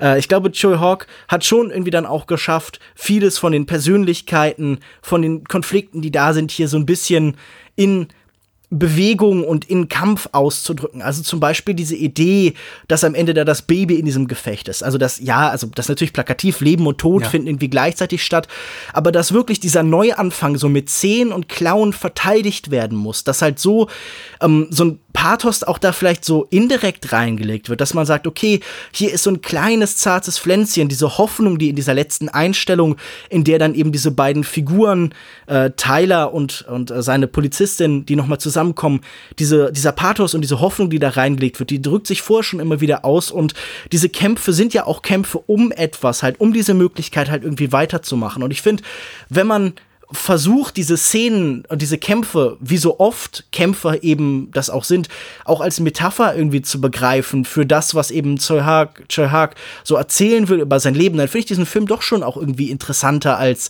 einfach nur als Actionfilm und vielleicht ja, auch äh, tatsächlich irgendwie bewegend. Definitiv. Und er ist auch effektiver auf die Erwähnung der Szene mit dem Baby, die Szene mit dem Baby referenzieren. Ich hatte einige Tage zuvor The Fast and the Furious 8 gesehen, mhm. wo eine äh, vergleichbare Szene drin ist, bloß eben diesmal mit Jason Statham in der Rolle des Babybeschützers, der sich eben zur gleichen Zeit. Ich dachte in der Rolle des Babys. genau. Das wäre doch super, ihn in so einer, ja, einfach in so einer Wiege oder so. Auf CGI-ten Kopf. Da gibt es auch solche Filme, habe ich gehört. Aber ja, bestimmt. Dieser. Und ähm, die wirkte überhaupt nicht. Die griff total ins Leere. Und es war die eine Szene, die, glaube ich, immer wieder zitiert wurde, bevor ich Fast and the Furious 8 sah, der mich nicht sonderlich interessierte, sondern den ich nur eben sah, weil man den kostenlos streamen konnte. Äh, ja, tolle Killer-Szene, bloß für die eine Szene mit Jason Statham, wenn er irgendwie einen auf Joy und Fat in Hardboiled macht. Dafür sollte man das sehen. Und es wirkt überhaupt nicht. Es wirkt überhaupt nicht. Und was ist äh, liebreizender, hilfloser und wo findet, wo, zu, zu welchem Geschöpf, außer vielleicht zu süßen Tieren, findet man einen schnelleren Zugang als zu einem kleinen, unschuldigen Baby? Ja, mhm. ka kaum einem. Und ähm, Fast and Furious 8 schafft es trotzdem nicht. Und bei äh, In Time and Tide mache ich mich tatsächlich aktiv Sorge um das Kind.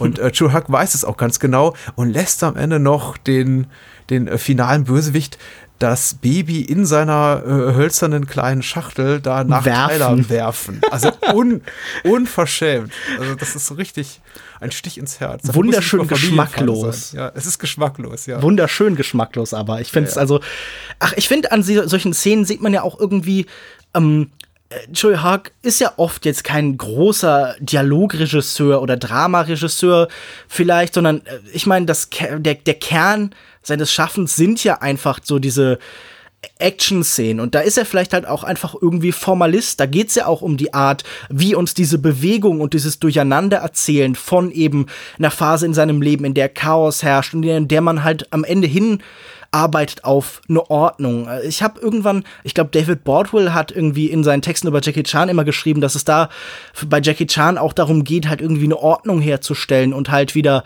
das Chaos, das entstanden ist durch Veränderung, halt so ganz konfuzianisch so mhm. wieder in den Einklang und in, in, in Struktur zu bringen. Und das nehme ich hier auch immer so ein bisschen mit, dass man halt so diese immer weiter eskalierenden Szenen mit ganz vielen verschiedenen Fraktionen, die immer wieder die Identität wechseln, hat. Ja. Also zum Beispiel die Bösen werden ja auch verkleiden sich als Polizeiteam und so. Und am Ende findet dann einem alles wieder seinen Platz. Also ich glaube, das wird einfach in diesen Action-Szenen halt auch so ein bisschen verhandelt halt. Und ein sehr schönes Element ist natürlich auch, dass das Leben für alle zumindest die, die positiv gefärbten Protagonisten so schwierig wie möglich zu machen. Also die müssen doch nicht einfach nur kämpfen gegen was sowieso schon eine äh, personenmäßige Übermacht ist, sondern sie kriegen dann noch irgendwelche Sachen in den Weg geworfen. Eben die schwangere Frau und das Baby und die Rauchbomben und ähm, äh, die Dramaturgie erfordert, dass Jack sich irgendwann, äh, zumindest für, für eine gewisse Zeit, so eine Plastiktüte, ach ja, aufgrund der Rauchbomben über den ja. Kopf ziehen muss. Was auch ein tolles Bild ist. Absolut. Wo, wo ich mir richtig vorstellen kann. Also in den Momenten habe ich auch das Gefühl, so ein bisschen nachvollziehen zu können, wie Joe Hugs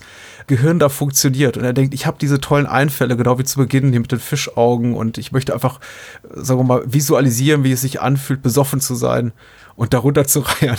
Und ich denke so, ich habe dieses Bild im, im, Kopf von einem Mann, der im, im Nebel steht und einem infernalischen Rauch und hat diese Plastiktüte über dem Kopf und wie kriege ich ihn dorthin? Okay, so machen wir das.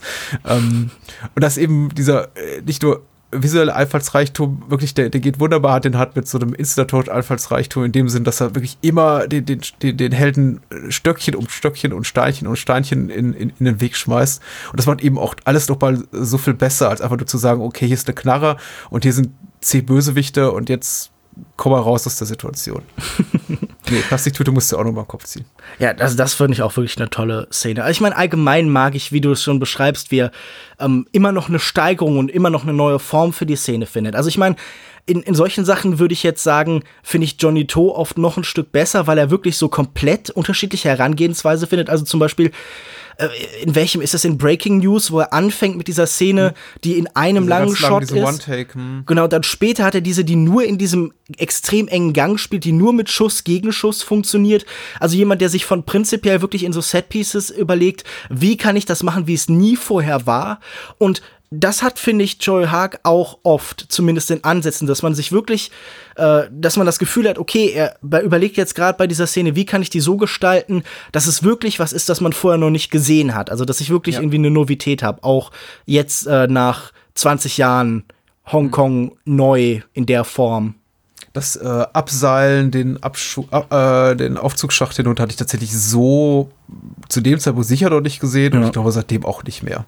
Also das ist nicht eine, eine Einstellung, von der du denkst, okay, die muss doch irgendwann enden, weil die Kamera fährt eben, eben quasi in einen Aufzugsschacht mit runter über mehrere Stockwerke und man denkt sich, okay, jeder, jeder andere Filmemacher hätte gesagt, hätte viel, viel früher da weggeschnitten oder das Ganze dann halt äh, mit CGI mehr oder weniger gut, wahrscheinlich eher schlecht in dem Fall zu Ende gebracht, aber hier ja eben alles handgemacht und sehr, sehr Irre. schön. Deswegen fällt auch dieser Bruch dann später eben so, so unangenehm auf, wenn er dann eben wirklich CGI zu Hilfe nimmt, um seine Action-Szenen zu, zu inszenieren. Mhm. Nee, den Shot habe ich total auch in Erinnerung, weil er uns ja auch gleichzeitig so einfach ein räumliches Gefühl für diesen Ort gibt. Also weil er dazu da ist, zu zeigen, so tief geht's runter, so viele Stockwerke haben wir, so seilen sich die Figuren ab.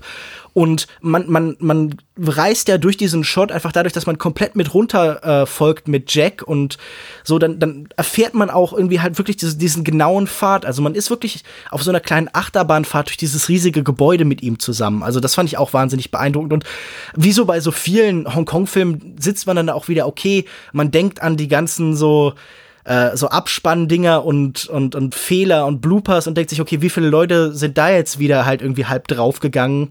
Also, das ist ja irgendwie was bei Hongkong-Filmen, so doof das klingt, auch immer mitschwingt, so diese Stuntman, ähm, ja, Aufopferungsbereitschaft, die halt an allem mhm. dranhängt. Und das dachte ich jetzt auch so, wow, das muss so wahnsinnig gefährlich gewesen sein. Auch wenn sie von einem Stockwerk ins andere springen und du einfach siehst, ja, da ist wirklich halt jemand zwei Stockwerke runtergefallen und hat sich dann da festgekrallt. Ja, ja. Also Time and Tide merkt man in, ja, also zumindest in den, in den Action-Sequenzen jedem Moment an, da ist ein Regisseur, der unbedingt mal was beweisen will. Weil er, ich glaube auch, weil er es ich weiß nicht, ob er es musste, aber ich kann mir äh, sehr leicht erschließen, was ihm denn anders, äh, was ihm denn anders dafür gab. Ja. Äh, man muss ja einfach sagen, Hollywood hatte in den ein, zwei, drei Jahren zuvor wirklich massiv aufgeholt. Das Hollywood-Action-Kino so der Mid-90er finde ich rückblickend immer vergleichsweise uninteressant. Da gibt es so ein paar positive Ausreißer hier und da, aber ich assoziiere damit immer so Sachen wie, ja, die, die letzten schlechten Stallones und Schwarzegger, die mhm. keiner mehr sehen wollte, so die, die Jerry Bruckheimer Blockbuster wie Con Air oder The Rock, die, The Rock, die ästhetisch eher uninteressant sind.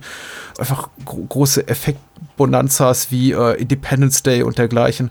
Also finde ich rückblickend alles eher vergleichsweise uninteressant. Und dann kam so in den späten 90ern, das mag man jetzt für gut halten, auch für weniger gut, aber eben so Sachen um die Ecke, die wirklich plötzlich interessant waren, wo er wirklich merkte, okay, das, äh, da kann das Hongkong-Kino in der Form, wie es eben im Zustand, wie es damals auch war, 95, 96, 97, nicht mehr wirklich mithalten. Jackie Chan hat einen riesen Erfolg in Hollywood mit Rush Hour, war ein Monster-Hit.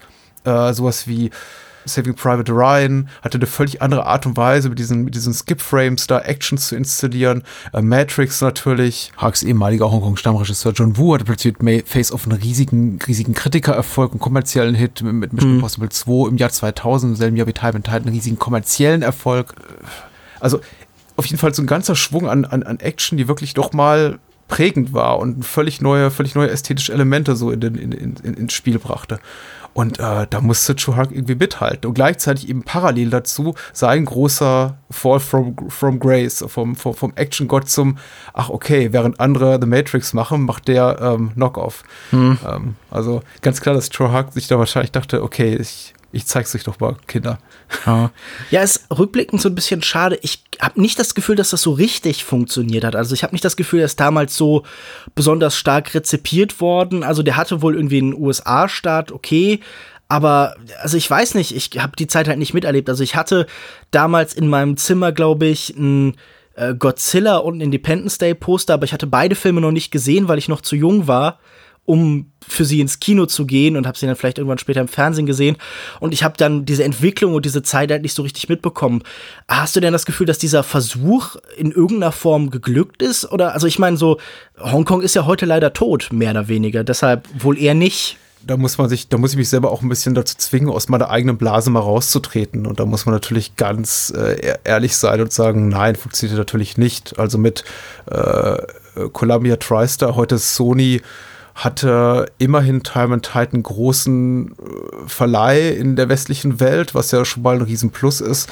Aber tatsächlich Mainstream-seitig große Wellen geschlagen hat der Film nicht. Ja. Ich möchte auch sagen, heute ist auch Joe Hark, auch wenn Labels jetzt wie, wie, wie Koch uns was anderes glauben machen wollen, immer noch nicht der große Name, auf den äh, äh Kinofans in sechsstelliger Anzahl warten darauf, dass jedes Jahr da einzelne neue Veröffentlichungen rauskommen also im Vergleich zu, ich habe es jetzt sehr, sehr wach miterlebt, weil ich eben schon selber Teenager und später Erwachsener war, eben so diese, diese Mit-90er oder frühe 90er, als das Hongkong-Kino eben hochkochte und plötzlich dann Filmemacher wie hier Rodriguez und Tarantino um die Ecke kamen und sagten, übrigens hier, falls ihr es noch nicht wusstet, äh, hier Ringo Lam, äh, John Woo, Chu Hark äh, und dergleichen, die machen richtig tolle Filme. Ja. Ähm, das ist, äh, das war ultra Mainstream im Vergleich zu dem, was heute passiert. Also, mhm. aber du hast ja recht, es ist ein gutes Spiegelbild von dem, was gerade kreativ passiert im Hongkong-Kino.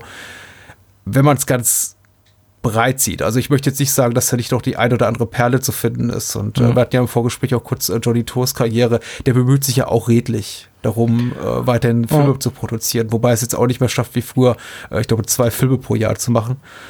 Aber ähm, das ist eben wirklich rar geworden, dass man wirklich sagt, äh, doch, Hongkong-Film, der was kann. Ja. Ähm, außer man eben ist eben komplett äh, geht komplett ideologisch konform mit der gerade äh, herrschenden Regierung, die auch nicht so schnell abtreten wird, zumindest nicht in den nächsten 100 bis 1000 Jahren gefühlt. Nee, klar. Ach, ich meine, da entstehen natürlich immer noch gelegentlich mal tolle Filme. Also ich finde, Stephen Chow, der hat sich jetzt natürlich auch auf so ein Tempo von irgendwie einem Film alle fünf Jahre oder so heruntergearbeitet, aber ja, so eine Mermaid, glaub, Mermaid oder so. War, war, nicht, war, war der nicht sogar zehn Jahre nach Kung Fu Hustle? Äh, Kung Fu Hustle ist von 2004, glaube ich, oder? Mhm. Mhm. Ja, ja. Oder 2005 auf jeden Fall, das könnte ungefähr so. hinkommen. Lange, lange Zeit, du hast vollkommen recht. Er, wird, er wird zum Terence Malick Hongkongs. Aber ich Und mag Terrence seine Filme Malick deutlich mehr als die von Terence Malick. ja, ich glaube, sie sind auch intelligenter. Der hat den, den, umgekehrten Karriereweg. Und der Terence Malick macht nicht so viele Filme wie äh, Johnny To zu seinen, seinen besten Zeiten. Ich, wie gesagt, ich finde bei Johnny To einfach irgendwie wahnsinnig spannend, wie er bei den Festlandfilmen, bei den äh, regierungsakzeptierten Filmen so ja, so diesen Seiltanz vollführt zwischen ich will in irgendeiner Form kritisch sein und mich damit auseinandersetzen und dann, er, er sagt dann immer nachher, okay, so ein Drug War oder so, damit will ich nichts mehr zu tun haben, das ist ein unwiederbringlich verlorener, korrumpierter mhm. Film, aber es ist schon interessant, wenn, wenn diese Ambivalenz da ist, wenn er auch zeigt, wie ja, ich meine zum Beispiel äh, in Bezug auf die Drogenpolitik des Landes und auf die Täter da, dass das auch Opfer halt dann dieses Systems sind. Das kann man dann lesen aus der Sicht der, der Zensuren oder der, der, der Regierung, die sagen, ja, guck mal, so geht's euch, wenn ihr halt eben Drogen dealt. Auf der anderen Seite ist das ja auch irgendwie indirekt der Versuch, sich zumindest kritisch damit auseinanderzusetzen. Also ich finde das, finde das spannend, wie er mit seiner Milky Way Firma da halt irgendwie immer so zwischen zwei verschiedenen Extremen hin und her geht. Und das ist bei Choi Hawk halt überhaupt nicht so, finde ich. Also da gibt's keinen Ring, da gibt's wirklich nur eine maximale Akzeptanz. Und das ist halt irgendwie das, was ich bei Choi Hawk so ein bisschen enttäuschend finde, dass man nicht das Gefühl hat, dass er mit dem, mit dem, äh, mit dem Stiefel auf der Brust wenigstens noch so ein bisschen zappelt. So, das hier, solche Filme sind vielleicht das letzte Aufbäumen dagegen. Ja. das ist aber spannend. deprimierend als Abschluss so, ja, ist alles furchtbar jetzt und es gibt keine Hoffnung. Nein, ist es ja nicht. Es wird ja auch wieder besser. Und ja. wir hatten ja dieses ganze, der Hongkong-Film ist abgeschrieben, hatten wir schon mal. Und dann kam eben die Chohag-Renaissance. Dann, ja, mit John Woo hat es eben nicht geklappt. Das ist eben so der, der ewige Makel, der aus so einer, so einer Weste bleiben wird. Der Fleck, er ist zurückgekehrt und hat sich wirklich normal irgendwie reißen können. Er hat zwar große Blockbuster gemacht, aber äh, für uns Menschen aus der westlichen Welt sind die möchte ich sagen, überwiegend uninteressant, wenn auch inszenatorisch durchaus beeindruckend. Mhm. Aber ja, ich. Also ich mochte Manhunt eigentlich ganz gern. Ich fand Manhunt auch in Ordnung. Aber es ist eben schon so, na, The Law of Diminishing Returns. Klar. Das, äh, das, was man, für das, was man von Wu im, Wu im Jahr 2018 erwarten konnte, war es okay. Er ist nun mal halt eben auch sehr alt. Also es würde mich wundern, wenn er bei dem, was man gehört hat, so über seinen Gesundheitszustand und so, noch mehr als einen Film macht. Dazu möchte ich mich nicht äußern. Nein, also ich will da auch nicht spekulieren. Ich aber nach die Wand malen, jetzt so, so kurz nachdem wir Ringo Lamb verloren haben. Oh je, ja, aber hm. ja. Ah, das ist aber auch einfach, es ist halt eine bestimmte Generation, die halt irgendwann in das Alter kommt. Also, ich meine, Time and Tide, Wait for No One, äh, Wait for No Man, davon auf dieses, ja. auf dieses Sprichwort bezieht sich hier der Titel ja und das ist halt in der Realität auch so. Das äh, beschränkt sich nicht nur auf diese Welt von dem Choi Hawk-Film ich habe eine große Hoffnung in äh, Johnny To und seinen Produzentenpartner Waika Fai, mit dem er ja auch ein paar Filme gedreht hat, dass sie doch noch mal zurückkommen, wobei jetzt eben auch, wie jetzt bereits erwähnt, deren Output extrem nachgelassen hat. Also eine Zeit lang dachte man ja, okay, Johnny To zieht sich so ein bisschen zurück an, an, auf die zweite Position hinter Waika Fai und immer mehr Filme der beiden sprachen mehr, mehr die Sprache eben des, Dreh, des Drehbuchautors äh, Kafais, aber ja, die haben jetzt auch nicht mehr so wahnsinnig viel gemacht in den letzten Jahren, was mich so ein bisschen traurig stimmt weil ich habe ihre Filme auch gerade die, die von dir erwähnten Komödien gesehen, äh, Komödien sehr genossen. Nicht nur die Actionfilme, mhm. also äh, schöne Dinge gemacht. Turn Left, Turn Right oder, ähm, ach, wie heißt der? Einer meiner Lieblingsfilme der letzten Jahre, auch ein ganz frischer von Johnny Toe. Romancing in Thin Air. Ah, okay. Und er lief, glaube ich, sogar in der äh, Torretrospektive im, im, im äh, Zeughauskino vor zwei, drei Jahren hier in Berlin. Mhm. Und das war ganz toll. Also das war das, das war der tollste Kinoerlebnis der letzten Jahre. Ja, das ist ganz fantastisch. Man muss aber auch einfach sagen, also selbst wenn Hongkong jetzt endgültig endet, vielleicht als diese Form von Kino. Also ich meine, in gewisser Weise ist ja diese, diese Strömung des Films einfach schon vorbei, aber das ist ja auch nichts Schlimmes. Die Filme verschwinden nicht automatisch, wenn man sich tatsächlich die Mühe macht und sie irgendwie bewahrt. Also ich würde mir wünschen, dass so ein Film wie hier, wie dieser Time and Tide, wenigstens irgendwie auf einer vernünftigen Blu-ray mal verfügbar wäre. Natürlich würde ich ihn auch gern irgendwo noch mal im Kino halt sehen. Das äh, davon profitiert er sicherlich dann auch noch mal im ganz erheblichen Maße. Aber allgemein muss man ja sagen, es entstehen ja auch keine wirklich neuen Filme der Nouvelle Vague mehr oder so und da muss man ja, ja, auch nicht drüber traurig sein. Alles ist halt an eine Zeit gebunden und es kommen ja immer neue Sachen, die halt einen irgendwie dann wieder mitreißen können und diese Hoffnung und diese Neuanfänge, die hier im Film anklingen, die müssen dann ja nicht automatisch aus der genau der Richtung kommen, sondern dann fängt halt keine Ahnung irgendwo anders Leute an, neue interessante mhm. Filme zu machen. Und Action wird ja jetzt auch immer noch gedreht. Und man kann jetzt über diese ganzen Indonesien, Thailand-Sachen, da kann man skeptisch sein, aber da entsteht zumindest irgendwie der Versuch halt in Action mit ja der eigenen Erfahrung in dem Land halt irgendwie umzugehen. Und das ist ja auch interessant. Mhm. Und äh, The Raid zum Beispiel zitiert ja auch eindeutig hier Time and Tide, möchte ich sagen. Also mit diesem Abrisshammer, da Stimmt. war ich direkt wieder, da war ich direkt wieder im ersten The Raid-Film. Ähm, ja ich kann nicht sagen, dass es, ob es besser oder schlechter macht, aber es ist auf jeden Fall das Motiv, was man, also sagen wir mal, ein, ein Werkzeug zur Aus Ausübung einer, Ausübung einer gewalttätigen Tätigkeit, das man nicht allzu häufig sieht. Und das war schon, schon sehr toll. Hier hat es nochmal ein größeres Gewicht gehabt, äh, möchte ich sagen, als in The Raid, wo alles immer unglaublich leicht wirkt und schnell und Leute selbst äh, mutmaßlich 10 bis 15 Kilo schwere Abrisshämmer äh, rumschwingen, als seien es eben Gymnastikstäbe. Und hier hat man wirklich, sieht man wirklich, wie der Schurke damit zu kämpfen hat, dieses Ding einfach nur hochzukriegen. Äh, geschweige denn Tyler damit als überzubraten. Also. Ja. Ähm, ja klar, ich finde, das ist wirklich auch ein Film, ähm, was ich ganz interessant finde, der vom Sounddesign die Schläge gar nicht so besonders stark überbetont. Also mhm. irgendwie die Kämpfe selbst sind eigentlich eher so, als würde man die so aus dem Nebenraum irgendwie hören, als wäre man jetzt gar nicht vor Ort. Und was ich spannend fand, war, wie reduziert die von der Musik oft waren. Also gerade jetzt dieser Endkampf, wo dann wirklich nachher nur noch die Schlag- und Umgebungsgeräusche waren und dann eben dieses weinende Baby. Also ich finde das interessant, wie der, der in der Form halt dann sich immer stärker halt auf diese reine Auseinandersetzung konzentriert. Das ist schon wirklich erstaunlich. Damit auch ein schönes Schlusswort. Äh, oder hast du Time and Tide noch was hinzuzufügen? Oder können wir zufrieden sein? Nein, ich glaube, wir haben ganz, jetzt den Film auch. Ich habe ganz viele kleine Momente äh, notiert, aber ich weiß auch nicht, ob die so gewinnbringend, ob es so gewinnbringend ist für unsere Hörer, die so alles nachzuerzählen. Man, ob man nicht stattdessen einfach den Film gucken sollte. Ich bin allein, also ich sag nur, der, der, der Nabelschnur-Moment, den fand ich. Ich werde jetzt nicht aus, ausführen, was da genau passiert. Was für ein schräger Gag. Super. Es gibt eine Meinungsverschiedenheit über das Durchtrennen einer Nabelschnur, wie ja. man das bewerkstelligt. Und es ist gerade zu dem Moment im Film ein, ein, ein sehr sehr gelungener Gag, ja. Ja, ich meine, glaubst du denn, dass viele, die jetzt hier zuhören, den noch nicht gesehen haben, ist der Film irgendwie. Ich glaube nämlich schon. Ich habe das Gefühl, der ist so im Gesamtwerk von Choi Hawk jetzt so ein bisschen untergegangen, ist jetzt nicht der allerberühmteste, ist auch so, weiß nicht, nicht mehr so furchtbar präsent, auch nicht mehr so ganz einfach zu bekommen. Also ich glaube, das ist definitiv ein Film, den hier jetzt viele wiederentdecken können.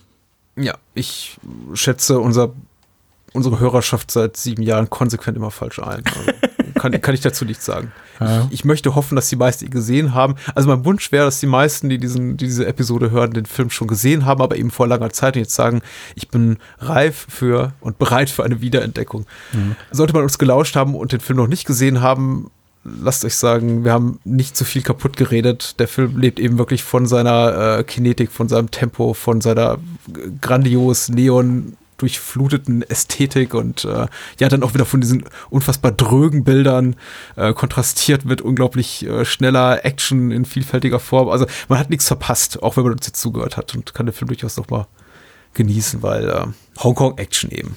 Ja, ist immer super. Ja. Selbst in den düstersten Momenten noch besser als das meiste, was aus Hollywood kommt ich versuche einen guten Übergang zu finden, um dir die Möglichkeit zu geben, noch kurz anzuteasern, wo man dich so findet, ohne dass jetzt die Hörer sagen, oh Gott, ich schalte ab, das ist jetzt so der Teil des Podcasts, in dem quasi so die Verabschiedung kommt mit äh, Plugs. Ich verweise mal wo, wo, darauf, wo ihr mich findet. Vielleicht versprechen wir noch einen, einen guten Gag im Anschluss, damit Oh, die oh Hörer je. dranbleiben. Sag mal, wo man dich findet. Ähm, naja, ich habe zum einen auch einen Filmpodcast, der heißt Longtake, dessen Publikum kann ich noch schlechter einschätzen als du deines hier. Ich glaube, das sind immer dieselben fünf Typen, die mir auch auf Twitter folgen, aber da bin ich nicht ganz sicher. Auf jeden Fall spreche ich da vor allen Dingen eher über Indie- und Arthouse-Produktionen, aktuelle Filme. Das heißt, wir sind jetzt nicht unmittelbar in Konkurrenz, auch wenn es da ab und zu mal einen Klassiker gibt oder auch mal einen Film zum Beispiel aus Hongkong oder aus dem, dem äh, Bahnhofskino Resort, aber das ist nicht unser Fokus. Und zum anderen bin ich äh, freier Kritiker. Ich schreibe zum Beispiel für Kinozeit, für den Filmdienst, für Filmstarts und ja, für alles Mögliche, für das Goethe-Institut, für das. Ach, für, auf jeden Fall, das sind so die Hauptsachen. Man findet mich vor allem auf Twitter unter @kinomensch. Da sammle ich eigentlich auch das meiste, was ich so schreibe und produziere und spreche und so weiter. Man sollte Lukas auf jeden Fall folgen. Ich äh, lese, lese alles von dir, versuche es zumindest und ich werde Oh, danke. Äh, selten enttäuscht. Und ähm, ich weiß, es ist zu äh, deiner Art, Filme zu rezensieren, auch diese durchaus äh, stark kritische Haltung, äh, auch, auch Gegenstimmen gibt, die schalt doch dein Hirn ab, wenn du ins Kino gehst, Fraktion. Und ähm, ich gehöre nicht zu dieser. Ich finde das immer sehr, sehr gewinnbringend, auch wenn wir äh, öfter mal nicht einer Meinung sind. Oh, wo waren wir zuletzt weit auseinandergehender Meinung? Das interessiert mich jetzt natürlich. Also ein Beispiel, was mir einfällt aus dem letzten Jahr, ist auf jeden Fall der letzte Jeremy Saulnier-Film, äh, Hold the Dark. Ah ja, ja, den mochte ich überhaupt den nicht und du mochtest ihn. Ich mochte ihn sehr.